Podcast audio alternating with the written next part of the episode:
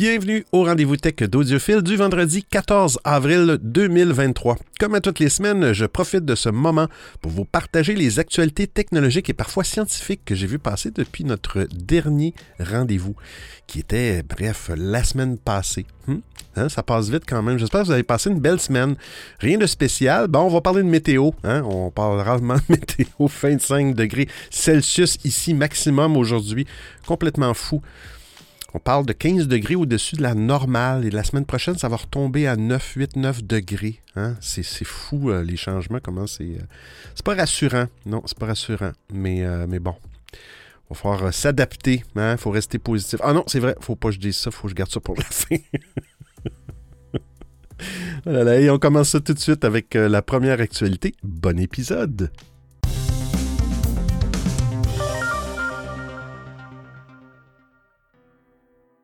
Windows 11, l'explorateur de fichiers s'ouvre tout seul. Oh là là, Microsoft. Ah, Windows 11 connaît une série de bugs depuis son lancement euh, plus tôt cette année. Le menu démarrer ne s'ouvrait tout simplement plus, poussant Microsoft à enquêter activement. Un autre problème entraînait une surconsommation anormale du GPU. Et Nvidia a depuis résolu ce problème de taille, mais cette fois un bug qui pourrait inquiéter des utilisateurs au premier abord.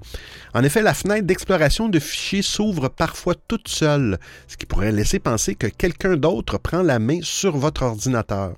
Bon, on va dans les versions. Hein. Microsoft a publié la mise à jour Windows 11 22H2 en septembre 2022, avant que celle-ci ne devienne disponible pour tous en tant que mise à jour générale en janvier 2023. Eh bien, cette mise à jour contient un grand nombre de nouvelles fonctionnalités intéressantes, notamment l'ajout d'onglets dans l'explorateur de fichiers mais il semblerait que cette amélioration ait un coût. Et le problème en question est toujours présent dans la version, oh là là, ça c'est un gros chiffre, vous irez voir l'article 22621.1413 de Windows 11. Tandis que certaines personnes rencontrent ce problème tous les jours à la même heure. Hein? D'autres le vivent de manière aléatoire, ce qui est d'autant plus gênant. En effet, quoi de pire que de revenir automatiquement sur le bureau en pleine partie multijoueur? Heureusement, il existe quelques méthodes simples afin de remédier à ce problème. Premièrement, il suffit de fermer l'explorateur de fichiers lorsqu'il n'est pas en cours d'utilisation.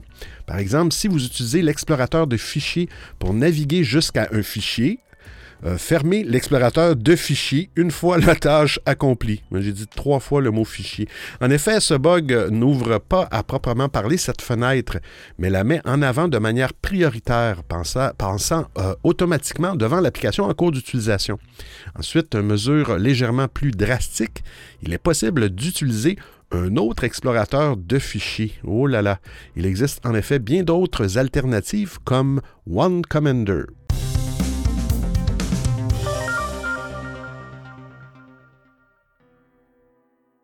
Windows 11, le système ne détecte pas la puce TPM 2.0 de certains processeurs AMD. Ça me dit quelque chose, cette actualité-là. Je l'ai peut-être déjà couvert.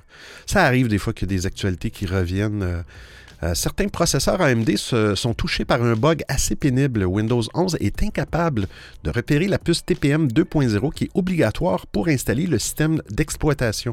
Le problème semble concerner les Ryzen 5800X3D, mais d'autres sont touchés et même certains processeurs Intel. Euh, l'attestation TPM pour les plateformes AMD avec le micro-logiciel ASP-TPM peut échouer avec un code d'erreur. Vous irez voir l'article, c'est assez long, sur les systèmes d'exploitation Windows 10 et Windows 11. Et actuellement, aucune mise à jour disponible pour résoudre ce problème. Certains ont tenté de réinitialiser le TPM et le CMOS et même le Secure Boot dans le BIOS sans, euh, sans aucun effet. Pour rappel, la fonctionnalité TPM 2.0 est requise pour installer Windows 11. Elle fournit un niveau supplémentaire de sécurité en stockant des clés de chiffrement et en offrant des fonctionnalités de sécurité avancées pour les systèmes d'exploitation. Mais ce mur invisible pose souci à de nombreux utilisateurs et ce bug, bien sûr, n'arrange rien. À ce stade, ni AMD ni Microsoft ne proposent de solution à ce bug. Il existe de nombreux forums en ligne sans réponse où l'attestation TPM ne fonctionnerait apparemment plus après un changement ou une mise à jour du processeur. Le seul moyen de contourner le problème semble être d'acheter un module TPM autonome, ce qui nécessite une entête TPM qui n'est pas disponible sur toutes les cartes. Hmm. Euh, mais euh, bon, je dirais voir l'article. Dans la fin de l'article, il y a un lien qui permet de vérifier si votre PC dispose d'une puce TPM 2.0 qui va vous permettre de le mettre à jour vers Windows 11. Et euh, bon, comme dernière alternative, je ne suis pas sûr que je recommande ça, mais bon, il y a un tutoriel aussi dans le bas de l'article qui, euh, qui, qui, explique comment installer Windows 11 sur un PC non compatible sans puce TPM 2.0.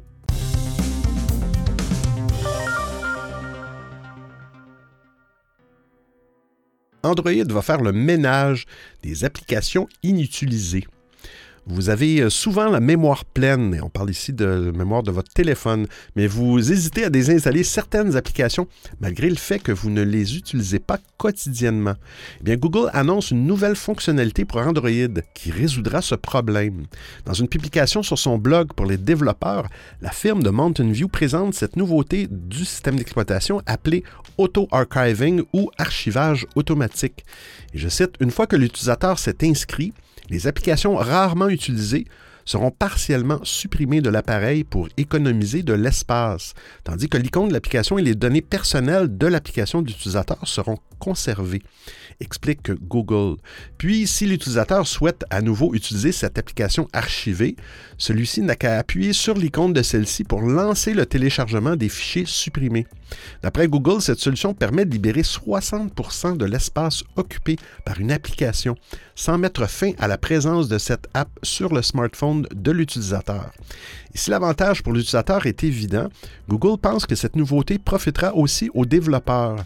En effet, la libération de l'espace de stockage est l'une des raisons qui poussent les utilisateurs à supprimer des applications. Cependant, cette fonctionnalité d'Android a une limitation. Celle-ci n'est pas compatible, euh, celle-ci n'est compatible qu'avec les applications utilisant le système App Bundle. Et Google ne précise pas dans son annonce quand la fonctionnalité sera déployée. De plus, on ne sait pas quelles versions du système d'exploitation sont compatibles. Mais on sait déjà comment on pourra activer l'auto-archivage euh, d'applications. En substance, quand un utilisateur essaie d'installer une nouvelle application alors que sa mémoire est pleine, il y a une invitation à activer la fonctionnalité qui apparaît. En activant la fonctionnalité, l'utilisateur libère de l'espace pour installer la nouvelle application grâce à la réduction de la taille des applications peu utilisées. Sinon, la notification affichée par Google précise aussi qu'il est possible de faire machine arrière ou marche arrière et de désactiver cette fonctionnalité dans les paramètres. Bien entendu, pour découvrir plus de nouveautés d'Android, il faudra encore patienter un peu. Google teste déjà Android 14 en preview, mais celui-ci ne présentera les principales nouveautés de ce nouveau système d'exploitation que lors de la conférence Google I.O. au mois de mai. On devrait aussi découvrir lors de cet événement les nouveaux produits Google basés sur l'intelligence artificielle.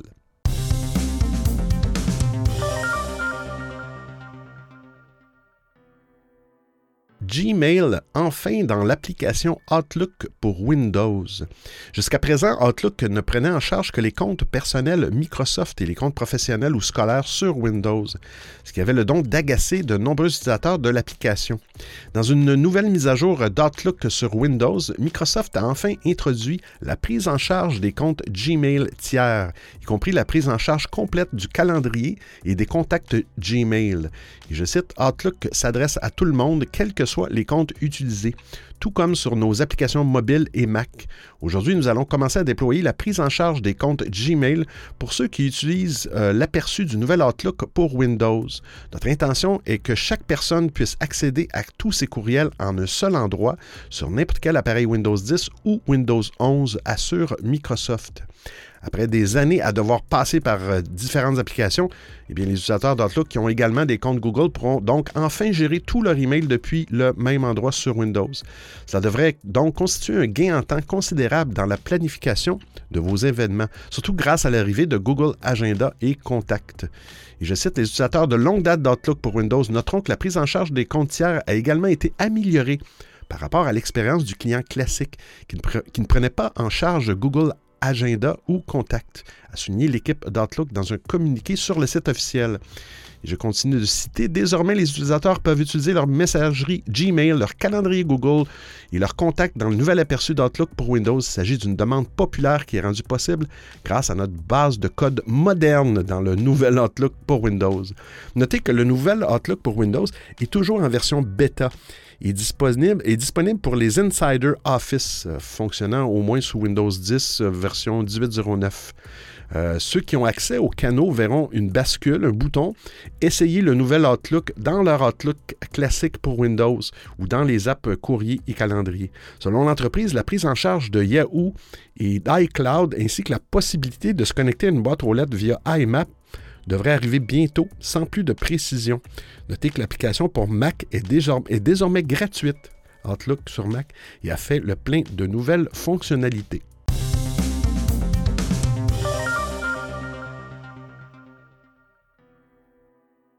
Google Play a donné de l'argent par erreur à des utilisateurs. Hein? Pourquoi pas moi? C'est le genre de surprise qui fait plaisir, bien sûr. Des utilisateurs ont reçu de l'argent de la part de Google Play. Euh, Google Pay, excusez-moi, euh, c'est Google Wallet. Euh, cette information insolite a été mise en lumière par le journaliste indépendant Michal Raman, qui a dédié un thread sur Twitter. Il a lui-même profité d'une récompense de 46 dollars au total grâce à la plateforme de paiement mobile. Il explique que c'est pour avoir fait du dog fooding de l'expérience de versement sur Google Pay. Comme le souligne Android Authority, le terme désigne un processus où une entreprise sollicite des employés pour tester en bêta un logiciel avant de les remercier avec un petit bonus financier sont gentils. Pour le dire autrement, cet argent aurait normalement dû aller uniquement à des employés de Google. Michal Raman n'est pas le seul à avoir reçu de l'argent par erreur sur Google Pay. Il partage en effet une conversation Reddit où plusieurs internautes expliquent avoir également eu droit à des sommes d'argent, avec cette même justification de dog fooding. Euh, les sommes reçues sont inégales, par contre. Elles varient selon les personnes d'une petite euh, dizaine à une belle centaine de dollars américains. Une personne sur Reddit affirme carrément avoir été crédité de 1072 dollars. Dans la foulée, eh Google a officiellement confirmé qu'il s'agissait d'une erreur. Hein. Michal Raman et d'autres personnes concernées ont reçu un message d'excuse. Et je les cite. Vous avez reçu cet email parce qu'un crédit d'argent a été déposé involontairement sur votre compte Google Pay. Le problème a été résolu et dans la mesure du possible, le crédit a été annulé. Si, nous avons pu annuler le crédit, il a déjà été pris en compte dans l'activité de votre compte. Si nous n'avons pas pu annuler le crédit, vous pouvez conserver l'argent. Hein? Aucune autre action n'est nécessaire. Nous vous prions de bien vouloir nous excuser pour les désagréments occasionnés. Alors, bonne nouvelle pour celles et ceux auprès de qui Google Pay n'a pas pu annuler le crédit. Ces personnes peuvent profiter de cet argent durement gagné, hein? et le géant californien ne les embêtera pas.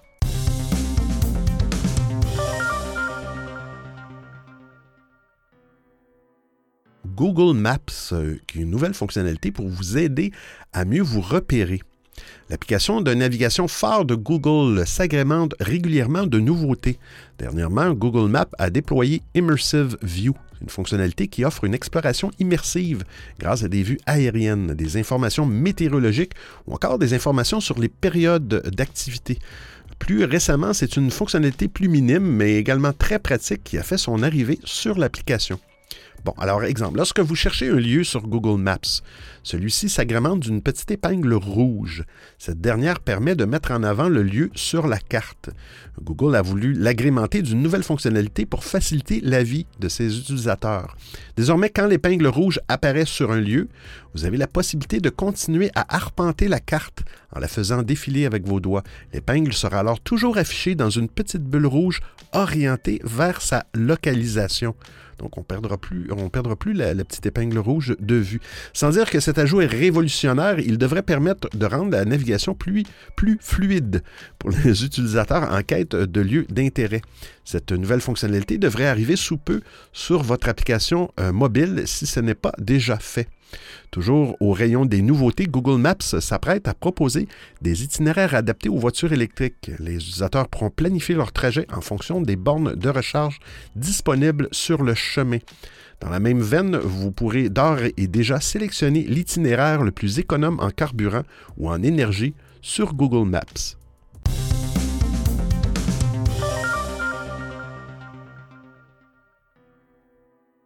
iOS 17 ne serait pas compatible avec l'iPhone 10 et le premier iPad Pro. Apple euh, se prépare à présenter iOS 17 et sa pléthore de nouveautés à l'occasion de la WWDC 2023, 2023, du 5 au 9 juin 2023. On dirait, une, je reviens toujours, là, WWDC, une, ligne de boxe, de lutte.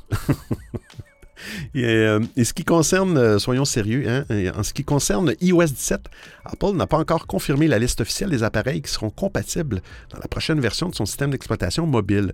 Il faut cependant s'attendre à ce que certains appareils, dont l'iPhone 10, on parle juste de l'iPhone 10 présentement, et le premier iPad Pro soient abandonnés, parce qu'on ne parle pas du, 10, du XR ou du 10R. La firme de Cupertino a la réputation de prendre longtemps en charge ces appareils plus anciens, je suis complètement d'accord. En 2022, iOS 16, par exemple, euh, avait abandonné l'iPhone 6S, l'iPhone 7 et l'iPod Touch. L'iPhone 6S et l'iPhone 7 sont respectivement sortis en 2015 et 2016. En croire euh, une nouvelle rumeur provenant d'une source fiable, iOS 17 qui sera installé sur le nouvel iPhone 15 et iPad OS 17 laisserait tomber des appareils sortis entre novembre 2015 et novembre 2017. Euh, les appareils qui seraient abandonnés par iOS 17 sont équipés de trois processeurs spécifiques. Il s'agit de la puce A11 Bionic de 2017 et des processeurs A9 et A9X de 2015. Euh, bon, là, il y a une liste dans l'article d'appareils qui, euh, qui, seront, plus supportés par iOS 17. on parle d'iPhone 8, 8 Plus, 10, iPad Pro 9.7 pouces, 12.9 pouces et l'iPad de cinquième génération. Ces appareils incompatibles ne recevront pas la nouvelle version du système d'exploitation. Ils auront cependant toujours des mises à jour de sécurité régulières. iOS 17 va abandonner les appareils alimentés par la puce A11 Bionic et les processeurs antérieurs, à l'exception de quelques modèles. C'est pour ça que le XR est, est exclu. Je pense que c'est un A12. En effet, les iPad 6 euh, et 7 avec la puce A10 Fusion et l'iPad Pro 2 de 10.5 et 12.9 pouces avec la puce AS, A10X Fusion serait toujours pris en charge par iOS 17. Ça devient compliqué. Euh, d'ailleurs, le futur OS introduira des fonctionnalités très demandées sur iPhone et iPad en plus de quelques correctifs.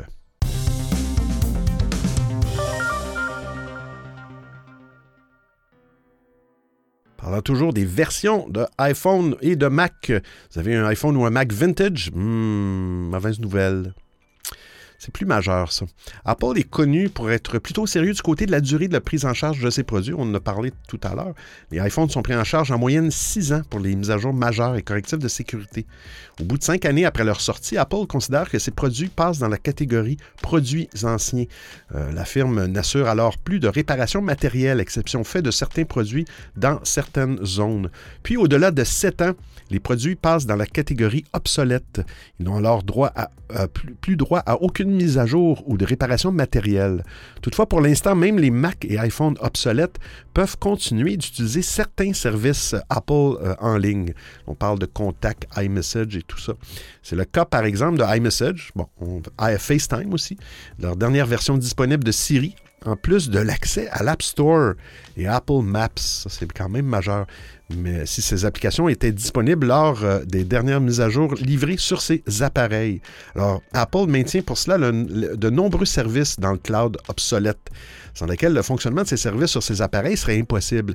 Mais selon euh, une info de 9 to 5 Mac, cela pourrait très vite changer. À l'exception de iCloud, tous les services en ligne encore disponibles sur ces appareils seraient prochainement éteints par la firme. Quand même majeur, mais bon.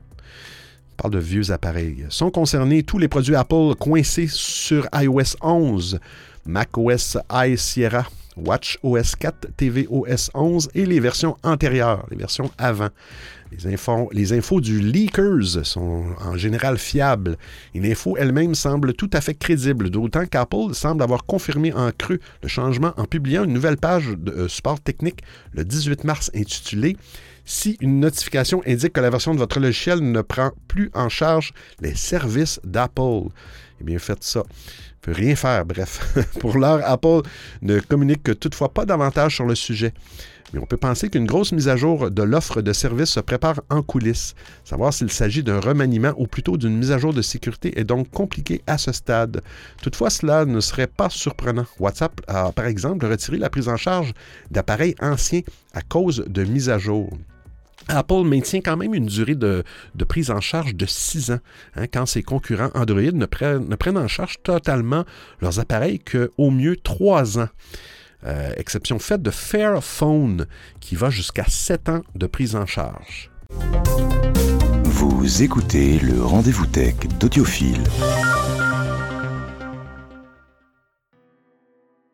Twitter Inc. devient X Corp. Qu'est-ce que c'est ça? Twitter, en tant qu'entreprise, n'existe plus. Hein? Pour beaucoup de personnes, d'ailleurs.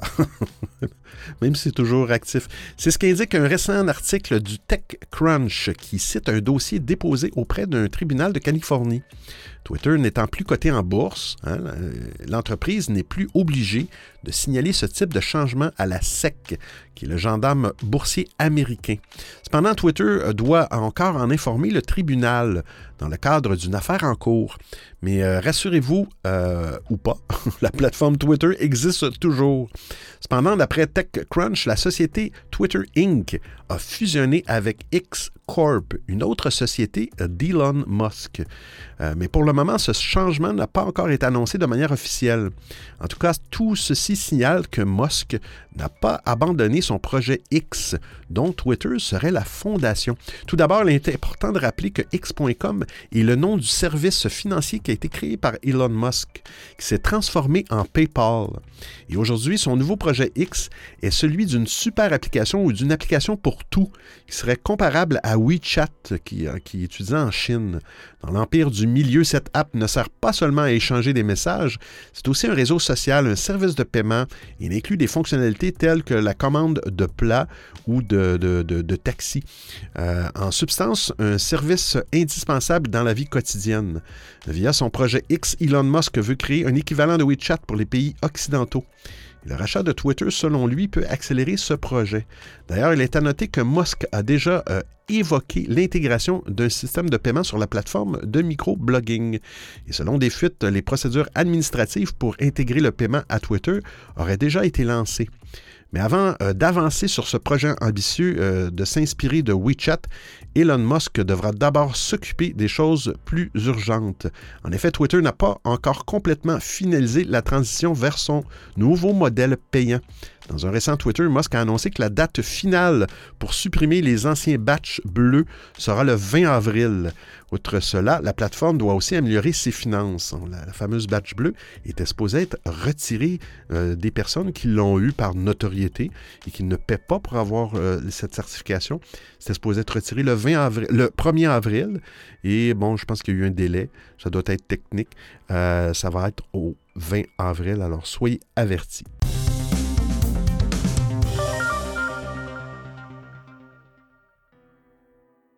Des employés de Tesla ont partagé entre eux des vidéos très privées. Hmm. Ah L'intelligence artificielle qui permet aux voitures de Tesla d'accompagner le conducteur ont évidemment besoin de données extérieures pour pouvoir prendre les meilleures décisions. Dans le cas du constructeur automobile, il s'agit de données provenant des nombreuses caméras intégrées dans le véhicule. D'ailleurs, l'entreprise a décidé de ne plus utiliser que des caméras en laissant tomber le LIDAR et autres capteurs, ce qui permet aussi de faire des économies. Pour fonctionner correctement, l'ordinateur de bord de la voiture seul ne suffit pas. Il a aussi besoin d'informations provenant d'humains. Et comme chez les éditeurs d'assistants vocaux, Tesla peut être amené à partager des extraits de vidéos captés par ses véhicules avec des employés. La charte de confidentialité de l'entreprise précise ainsi que la voiture peut collecter des données, et je cite, et les mettre à la disposition de Tesla pour analyse. Cette analyse aide Tesla à améliorer ses produits, ses fonctionnalités et à diagnostiquer les problèmes plus rapidement, ce qui est bien. Des données qui peuvent être de courts clips vidéo ou des images. Ça, c'est moins bien. Mais que se passe-t-il lorsque ces extraits sont entre les mains d'employés de Tesla? Selon Reuters, entre 2019 et 2022, des images et des vidéos ont été partagées sur la messagerie interne par des groupes de salariés chargés de les annoter. Des extraits parfois très privés ou tout simplement choquants. On donner un exemple, un homme nu qui s'approche de la voiture, ou pire encore, la vidéo d'un accident impliquant un enfant à vélo. D'autres vidéos montraient des animaux domestiques ou des panneaux de signalisation inédits. Les employés partageaient ainsi entre eux ces images, quitte à les détourner et en, les transformant en mèmes. Tesla explique pourtant que les caméras sont conçues dès le départ pour protéger la vie privée des utilisateurs et assure qu'elles sont anonymes, ne sont pas liées à un numéro d'identification du véhicule ni au compte d'un client. Pourtant, les employés ont affirmé à l'agence de presse qu'il leur était possible d'identifier une vidéo. Tesla n'a pas réagi à ce nouveau scandale entourant l'intelligence artificielle qui évoque encore une fois ce qui s'est passé durant l'été 2019 lorsque le grand public a appris que Siri, Alexa et les autres assistants vocaux avaient eux aussi besoin de partager des enregistrements avec les employés des éditeurs pour en perfectionner le fonctionnement.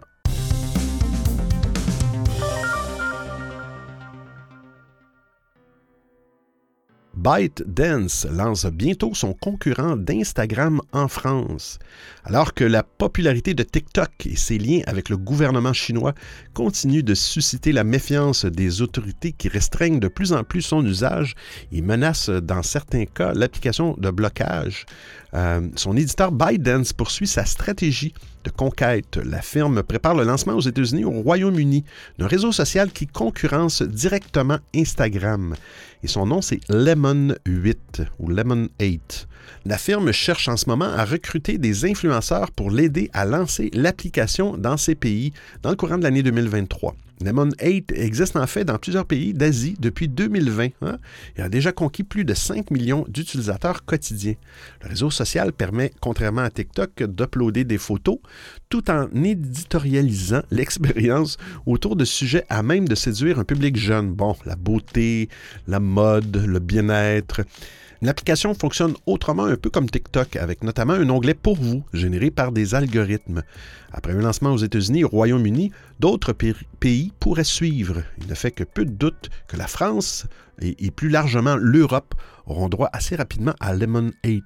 Bien sûr, euh, difficile d'évacuer les menaces qui pèsent sur TikTok, euh, cette application pourrait peut-être permettre à Biden de limiter la casse en cas de menace de blocage dans des pays importants, en offrant une alternative à ses utilisateurs. En tout cas, euh, durant un certain temps. Hmm. La maison euh, éditrice a en effet son quartier général en Chine, à Beijing, où une loi permet aux autorités d'accéder à des données. La firme est également incorporée aux îles Caïmans, un paradis fiscal notoire.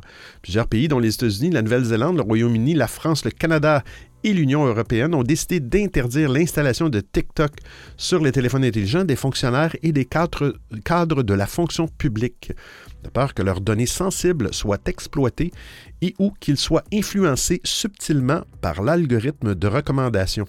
TikTok tente pourtant de rassurer à ce sujet, en soulignant avoir renforcé sa séparation avec sa maison mère, mais rien n'y fait. D'autant que récemment, TikTok a admis, selon l'Express, que les données des utilisateurs européens étaient consultables depuis la Chine. A priori, Lemon 8 souffre en la matière des mêmes défauts, mais l'application a pour l'instant l'avantage d'être encore sous le radar. Reste à savoir si Lemon 8 souffrira ou non des mêmes critiques dans les pays occidentaux.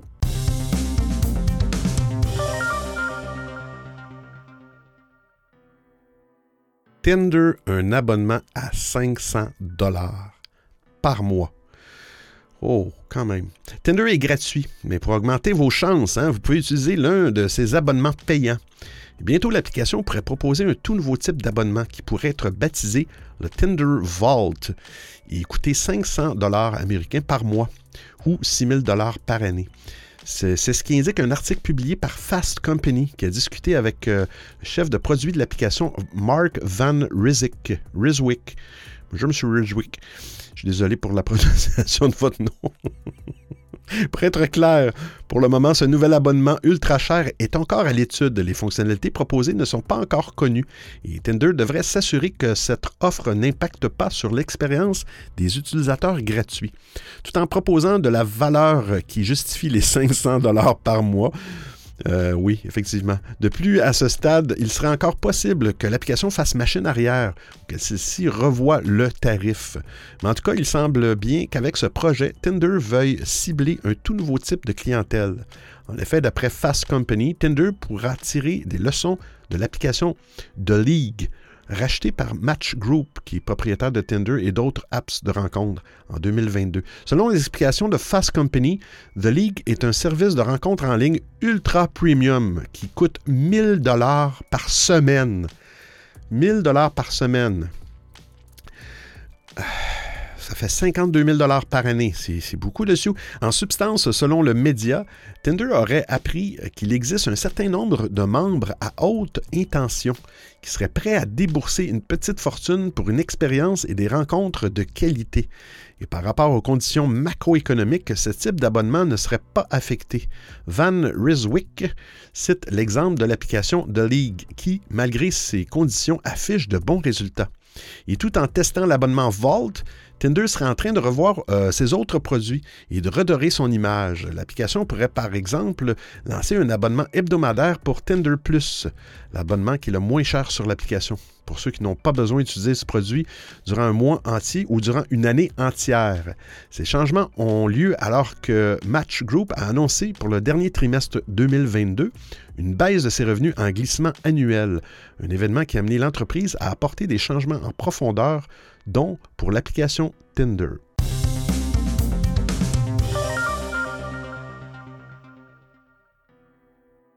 GTA 6, des millions de joueurs risquent de ne pas pouvoir en profiter. GTA 6 Grand Theft Auto version 6 est l'un des jeux les plus attendus de la décennie.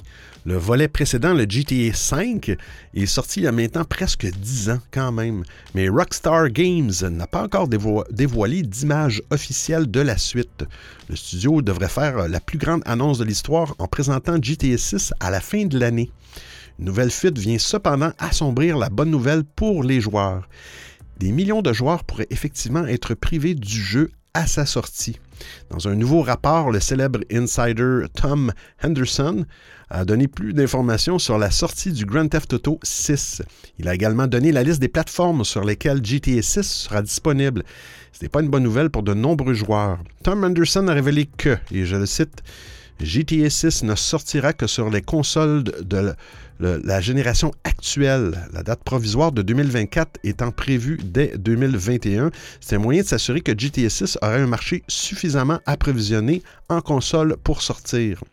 Selon lui, GTA 6 ne sortira donc pas sur PS4 et Xbox One, mais seulement sur Xbox Series XS et sur PS5. Les joueurs PS4 et Xbox One qui espéraient donc découvrir GTA 6 dès son lancement n'auront donc pas d'autre choix que de faire la mise à jour à niveau vers la PS5 ou la Xbox Series.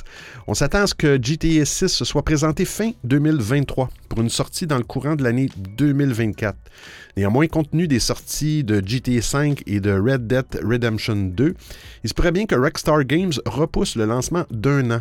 Cela permettrait au studio de s'assurer que suffisamment de consoles Next Generation soient en circulation dans le monde. Tom Anderson s'attend lui-même à une sortie en 2025 pendant les fêtes de fin d'année au lieu du printemps.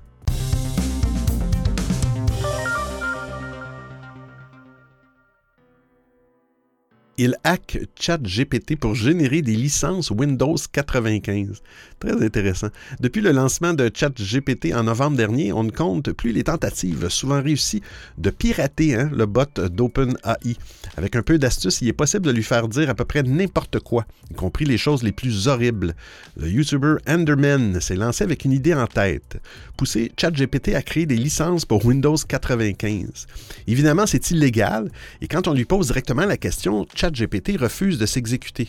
Le robot explique qu'il ne peut pas générer de clé pour Windows 95 ou n'importe quel autre type de clé d'activation pour un logiciel propriétaire. Et je le cite, euh, les clés d'activation sont uniques pour chaque installation et elles doivent être achetées chez le vendeur, précise-t-il doctement. Le bot ajoute que Windows 95 est un très vieux système d'exploitation qui n'est plus pris en charge par Microsoft. Par conséquent, il est impossible de l'acheter.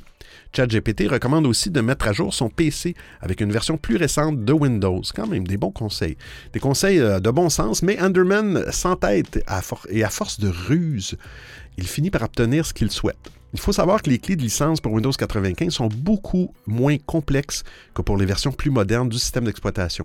Alors, pas besoin d'identifiant de produit et la clé se compose d'une suite de caractères qui est relativement facile de créer. Et pourquoi pas par ChatGPT. Vous voir l'article, il y a un petit euh, schéma où on voit les, euh, les, les euh, une, deux, trois, quatre sections de la clé de produit. Plutôt que de réclamer la génération d'une licence Windows 95, Underman a donc demandé de créer 30 chaînes de caractères qui reprennent la forme d'une clé pour le système d'exploitation en spécifiant à chaque fois les critères à remplir pour chacune des parties composant la clé. Après un faux départ, le YouTuber a fini par obtenir ce qu'il souhaite. Néanmoins, l'histoire ne s'arrête pas là car malheureusement, la plupart des clés ne sont, ne sont pas fonctionnelles.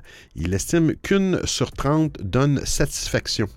ChatGPT a visiblement des soucis pour réaliser des opérations mathématiques simples comme des additions ou des divisions, ce qui explique pourquoi un grand nombre de clés générées se sont montrées incorrectes. À la fin de l'exercice, Anderman a remercié le bot de l'avoir aidé à obtenir des licences pour Windows 95, alors que ce dernier avait pourtant refusé de le faire. Et le bot a répondu Je suis désolé pour la confusion, mais je n'ai pas fourni aucune clé Windows 95 dans mes précédentes réponses. Et c'est pourtant bien ce qui est arrivé.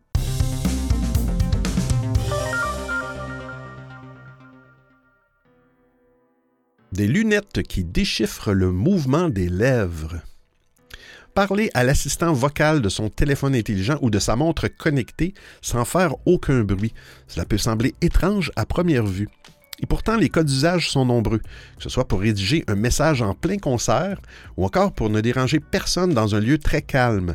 C'est l'objectif de chercheurs de l'Université Cornwall qui ont mis au point un prototype de lunettes équipées basiquement d'un sonar qui lit les mouvements des lèvres. Pas besoin de parler, il suffit d'énoncer les requêtes vocales dans le silence et je trouve ça génial. Selon Redong Zhang, qui a développé le système, euh, utiliser des lunettes euh, élimine la nécessité d'intégrer des caméras.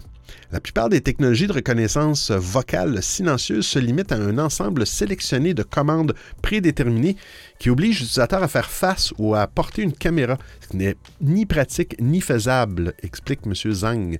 Les lunettes en question ne demandent que quelques minutes d'entraînement, exemple lire une série de chiffres par exemple, afin de permettre au logiciel d'apprendre la manière dont parle l'utilisateur. Des ondes sonores sont ensuite envoyées et reçues par l'appareil, ce qui lui permet de détecter les mouvements de la bouche. Un algorithme analyse les profils d'écho en temps réel et avec une précision d'environ 95 quand même, l'interprétation de ces données est laissée à une application mobile qui reçoit ces informations sans fil. Toutes les données sont traitées en local par le téléphone intelligent, ne sont pas partagées. Le prototype actuel intègre 10 heures d'autonomie. Et je cite, Notre appareil est petit, il consomme peu d'énergie, il respecte la confidentialité, qui sont des caractéristiques importantes pour le déploiement de nouvelles technologies portables dans le monde réel, se réjouit l'étudiant. En plus des usages déjà décrits ci-dessus, euh, cette technologie a aussi un intérêt dans le domaine de l'accessibilité. Une personne ayant des problèmes d'élocution pourrait ainsi s'en servir pour parler. Euh, les lunettes analyseraient les mouvements de ses lèvres, puis un, un haut-parleur serait à même de diffuser les paroles avec un synthétiseur vocal. Wow! Ce dispositif pourrait devenir un produit commercial un jour. Le labo Smart Computer Interfaces for Future Interactions le CIFI de Cornwall étudie en effet la possibilité de commercialiser cette technologie à l'avenir. L'équipe cherche aussi à savoir si ce système peut être vendu à des industriels et à des entreprises pour le suivi du visage, des yeux et du haut du corps, ce qui pourrait intéresser les constructeurs de casques de réalité virtuelle. Alors j'espère que vous appréciez le format et le contenu de l'émission.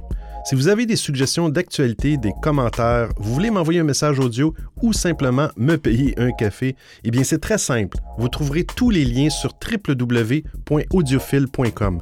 Il y a même une section nommée Docu, le rendez-vous tech d'audiophile intégral avec l'ensemble des références web ou liens URL. Et je vous remercie de m'avoir prêté vos oreilles pendant l'écoute de cet épisode. Et c'est terminé pour aujourd'hui, mes amis. Oui. Hein?